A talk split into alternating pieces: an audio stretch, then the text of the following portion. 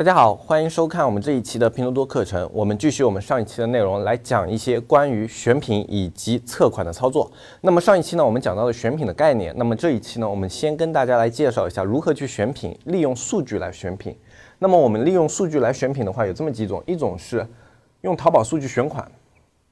在淘宝数据上面选款呢，是我们在去运营一些平台的时候经常用的一些手法。因为淘宝这个平台目前有着最大的一个用户体量，也有着最丰富的用户模型，所以不管是中低高端价位的，我们都可以在淘宝上面去找到适合于自己的一种用户模型，然后去进行筛选。那么这里的一个数据选款呢，我们是可以去通过前端和后端两种数据去选的。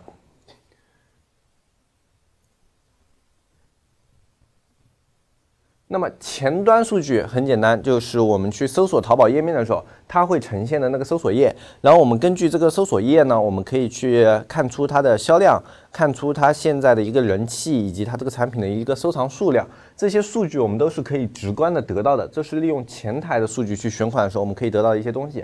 那么后台数据呢？这个需要你是一个淘宝卖家，而且你开通了生意参谋里面的一些工具。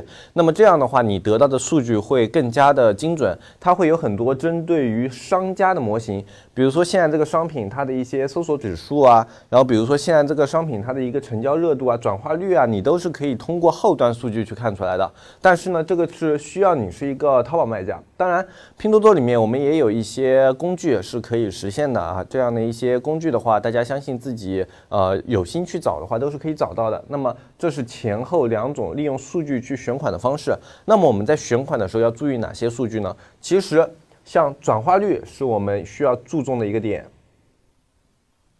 因为你想要一个爆款的话，它的转化一定不能是低的。呃，原理是什么呢？我们之前跟大家有聊过关于类目权重这个点。那么类目权重很重要的一个点是坑产。那么，为了一个持续的高坑产，那么你这个商品就需要有一个稳定的转化，所以转化率是一个重要的指标。当然，在转化率的一个前提下，你的转呃你的点击率啊也不能太低。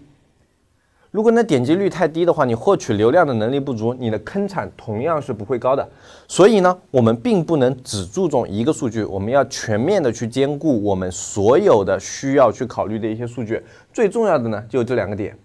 那么其实像前端数据里面的收藏和加购是可以侧面反映出这些数据的，而且根据这些前端的数据呢，它能够展现在你的页面上的话。就证明它的数据一般是较优的，就是在最前面的这些产品啊，它的数据一定是较优的，所以才能展现到前面。那么这样的一个品，只要还没有被呃广泛的使用，或者说做烂了，那么你就是可以去选择这样的品进行营销的。那么这是一个简单的思路，大家可以通过这样的一个思路去拓展、去发散啊。我如何去拼多多上面去选款啊？另外一个是利用淘宝搜大词。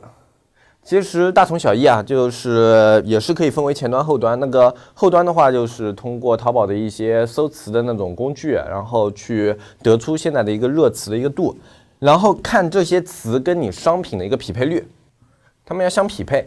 如果这个词跟你的商品的匹配度很高的话，那么一般这个商品也是可以去进行选择的。那么这是利用淘宝搜大词的一个思路。好，那么接下来的话，跟大家介绍一下这个选定的产品个数。实际上啊，在拼多多上面这种选定的产品个数的话，要看你的类目。像一般的标品类目，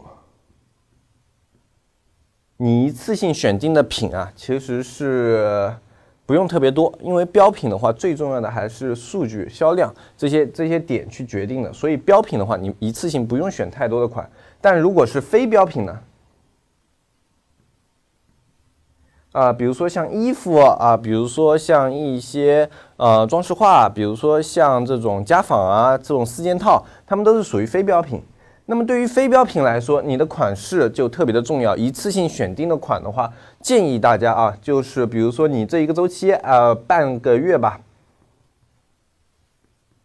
你有一波上新期，那么你这种小店的话，建议不低于二十个。然后你一些大店的话，建议不低于四十个。然后通过这样的一个产品池里面，你去上新去做测款，去做选款，然后最后进行筛选的话，小店你至少要留下十个款，大店你也需要至少留下二十到十五个款。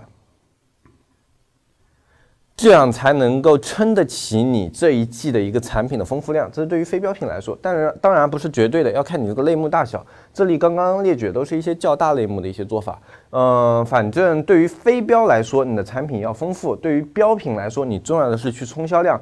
标品不能够去选择过多商品的原因，也是因为这个样子。所有的标品都是有一个呃非常重的一个销量基础在里面的，就是标品大部分的产品都是销量决定。所以如果你同时上了太多的标品的话，对于你的运营压力是很大的。你需要去给它所有的品都累积可观销量，它才能够有展现，才能够给你获取流量。所以标品的话不宜选的过多，非标品的话呢，尽量要丰富啊。这是两种品他们选款上的一种不同的思路。那么最后还有一个公式可以告诉大家，就是搜索指数除以一个宝贝数量算出一个数值，那么这个值是越大越好。呃，这个其实很好去理解啊，就是搜索简单的理解嘛，搜索指数越大，宝贝数量越小，那就证明这一个品的市场越好。对吧？这是一个很好理解的这个市场。那么搜索指数的话，通过一些后端工具，你都可以去得出。呃，大部分的工具都是可以得出搜索指数的。呃，它的指数算法可能不一样，但是你只要是同一平台里的搜索指数的话，它都是基于同一公式去运算的，所以没有什么太大的问题。那么反正你搜索指数除以一个宝贝数量，那么中间这个值越大越好。啊，这是一个很简单的公式啊，大家可以简单的去记一下。我放大一下吧。就这样一个公式，搜索指数除以宝贝数量，很简单，嗯，很好记。OK，那么我们进入接下来的环节，就是测款。那么测款的话，实际上是一个非常非常非常难的一件事情。其实这里讲测款的话，对于有的新手卖家来说，可能早了一些，但是呢，我们需要让大家了解有测款这样的一个步骤。嗯，也让大家有一些测款方面的思路，因为有的呃新手卖家比较着急吧，那我要上品，有很多的讲师都讲，哎，我上品之前需要去测款，但是我完全不会，那这种时候我怎么办呢？这个时候呢，我们就可以自己用一些方法去做一些简单的测款。那么测款实际上它是一个非常大的一个课程，呃，我们今天呢主要提思路性的和一些简单的建设性的一些意见啊，不会去讲的特别的具体，呃，具体的一个。测款的课程呢，我们在后面会去跟大家聊到。这个测款的话，你单独开一个大系列都可以讲个好几个钟头了。好，那么测款的话，我们用一些简单的方法去测款，更加适合一些新手朋友。呃，首先第一个就是转发微博和朋友圈。嗯，这个的话就是类似于适合有那些鱼塘的商家。呃，鱼塘的话，给一些新手的卖家解释一下，就是比如说你平时在售卖，售卖的过程中，你会累积一些店铺粉丝，那么把这样的粉丝去汇聚到一个微信或者汇聚到一个微博里面，那就形成了你自己的鱼塘。哎，它里面就会有这种用户量，那么你利用这样的鱼塘是可以去做营销的，去做转发，去做扩散，都是可以的。这就是去做鱼塘的好处。那么鱼塘的话也是可以用来进行测款的，比如说我是一些客单比较低的产品，呃，像一些袜子啊，或者说像内裤啊这种客单比较低的产品，那么我可以在朋友圈，我把这一次想上的几个主要款，一二三，朋友圈可以发九张图嘛，对吧？那么我把九张图放在一起，然后去跟大家说，哎，转发我这个朋友圈获得多少条赞啊，对吧？或者说去啊用一个什么样的活动模式，大大家应该在朋友圈里都看的非常的多嘛。反正主要是扩散出去。那么你达到了某个目标以后，比如说我可以送你一条，哎，我这个内裤，然后你自己从六九个款里面选一个。那这里面的话，同时做两件事情，第一件事情去扩散你的这个店铺新品的影响力啊，你这个上新的。节奏之前呢，先给大家做一个预告。另外一个呢，通过这些参与活动人的选择，你大致可以有一个数据，就是这一二三四五六七八九款里面哪一款选择的人最高。那么它就是一款较为好的产品，然后你可以给它排序嘛，比如说这个选的人最多，这个第二多，这个第三多，这个第四多。好，那我在上新的时候我就知道了。那一基本上这个款在一个大数据里面也是一个比较好的款，这个大概大家可以去验证一下。只要你的鱼塘模型够丰富，里面会参与这个活动的人够多啊，你不要什么三四个人参与这个活动，你就把它列为数据去参考。一般至少一次活动的话，参加的人五十个以上。那这样的一个数据模型是比较有意义的，呃，人数越多，那么你这个测款出来的一个结果就越准确啊！大家可以有鱼塘的一些用户啊，可以去参考使用一下。因为像现在有很多线下店也有鱼塘嘛，那么你这种线下店的鱼塘也是可以用来测款的，不一定是局限于你要从线上去积累的鱼塘。呃，只要你线下你在开店的时候，对吧？你积累的一些用户。啊，就是说他们会来你店里买东西，然后他加你的微信，这种也可以算是鱼塘啊，不，并不是说一定要从线上建立的才叫鱼塘，只要你有这样的一个用户群，它就是一个鱼塘。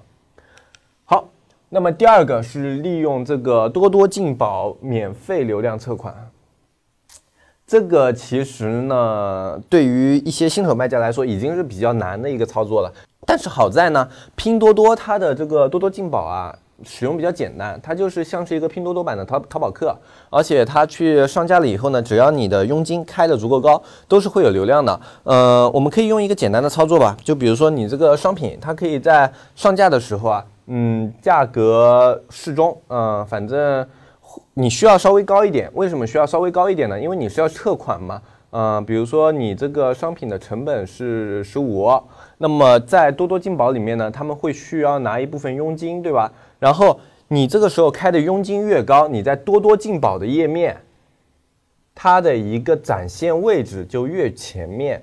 所以呢，我们需要定价稍微高一些。我们平时可能正常卖的时候，我定个二十，那么你这时候上多多进宝的话，建议你定到一个百呃二十五，这样的话你可以有一个比较可观的利润去给它定义佣金。这样你佣金定义了以后，你在多多进宝的页面可以排的比较前面，这样你就可以获取流量。获取了流量之后呢，你可以通过多多进宝的这一波流量的数据，然后去观察，哎，现在我上的这几个款里面呢，哪一个点击率更高，哪一个会有转化效果？那这也是一种测款的方法。呃，这个需要你对多多进宝这个工具啊有一定的了解才能够去操作啊。大家可以简单的去后台看一下，这是一个很简单的工具，在拼多多营销的那一个子类目下面，你可以看到的有这样一二三，然后这里有个多多进宝。有个多多进宝在那个左边这个导航条边上，然后你可以看到有一个营销的这一块，有一个多多进宝。呃，这一块的话，大家可以自己先去尝试了解一下，然后反正使用多多进宝也是可以实现测款的。然后还有一种呢是关联销售测款，那么关联销售测款呢，它更加适合于一些已经有流量的产品去做的拼多多店铺，就是你已经做出了一个能够引流，每天比如说能够引个五百个访客。进来的这样的一个链接，那么你利用这样的一个链接呢去做关联销售。呃，在拼多多的商品页面啊，呃，大概在这个位置吧，就是他们浏览到中间的位置的话，它会呈现三个宝贝，这样一二三三个宝贝在这里。然后这里面的宝贝你是可以在后台设置的。那么你通过去设置这些宝贝的位置呢，你也可以看出来，现在它现在这个宝贝客户对它的兴趣。点击率高不高？有没有收藏？有没有加购？都是可以看出来的。所以你对于一些款想要上又没把握的话，那么你就可以先放在关联销售这个位置去做一下测试，也是一个很简单的方法，可以看出它的数据的。呃，这一块的话是关于关联销售的一个测款。嗯，这个方法的话。其实不算特别好用，因为你没有一个特别大的日访客的话，这边能够得到的流量并不是十分的充分，所以它的一个测款模型啊并不充足。嗯，但是呢，在你呃有没有什么其他的好办法的时候呢，它也是可以作为一种思路去实现的。OK，那么最后呢就是第四个，第四个其实就是我说的大部分的一个拼多多的一个测款操作，那就是直通车测款。呃，直通车测款呢，里面有两种，一种是搜索，一种是场景。我们基本上在拼多多里面使用场景测款。为什么是使用场景测款呢？很简单，因为拼多多的搜索流量很少，所以它的测款效率很低。对于一些大商家来说，基本上都是用场景测款的。但是如果你是一个小商家的话，你也可以使用搜索测款，因为搜索测款的话，它的相对投入的成本会更低一点。像场景测款的话，它动不动这个耗费的金额就是特别特别高的，大部分的小商家是吃不动的。所以小商家的话，你可以考虑用。用搜索测一下款，那么对于大部分的大商家来说，我建议是用场景测款。那么关于场景测款这一块呢，我们会后面比较具体的有一个系列课去跟大家聊一下，因为这个真的是一个特别特别特别特别复杂的一个过程啊，它不是我这边三言两语跟你说了，然后你去试这样的一个尝试呢，大概率是失败的，所以我这里就不讲的特别多了，防止大家去瞎试。因为场景测管你需要的投入啊什么的都是不低的，像这三种呢，你试的成本都不高，所以大家可以先去尝试自己做一下。但是这个呢，你一不小心可能就试了几万块、十几万就砸下去了，然后也没看到效果啊，这就是场景测款的一个很尴尬的地方，所以我不讲的特别具体，后面我们。再去聊这个场景测款的时候，我们再去跟大家细说。那么关于测款的话，其实方法和思路大致就是这一些。嗯，你可以通过这些思路和方法去有一些小的拓展。那么，如果你对于拼拼多多啊，现在还是处于一个新手阶段的话，建议先不要用这一块去测款，哪怕你要试，你也试一下搜索，好吧？不要 不要去试那个场景。场景的话，你万一开的不太成功的话，真的就很可能就是呃，你的钱都不知道是怎么没的，然后这个钱就花的很没意义。呃，那今天呢，我们跟大家聊的所有的内容就到这里。那么关于下一课的话，我们再去跟大家聊一下我们如何去优化自己的供应链。那么今天这一期的内容就跟大家说到这里，我是黑泽，我们下期再见，拜拜。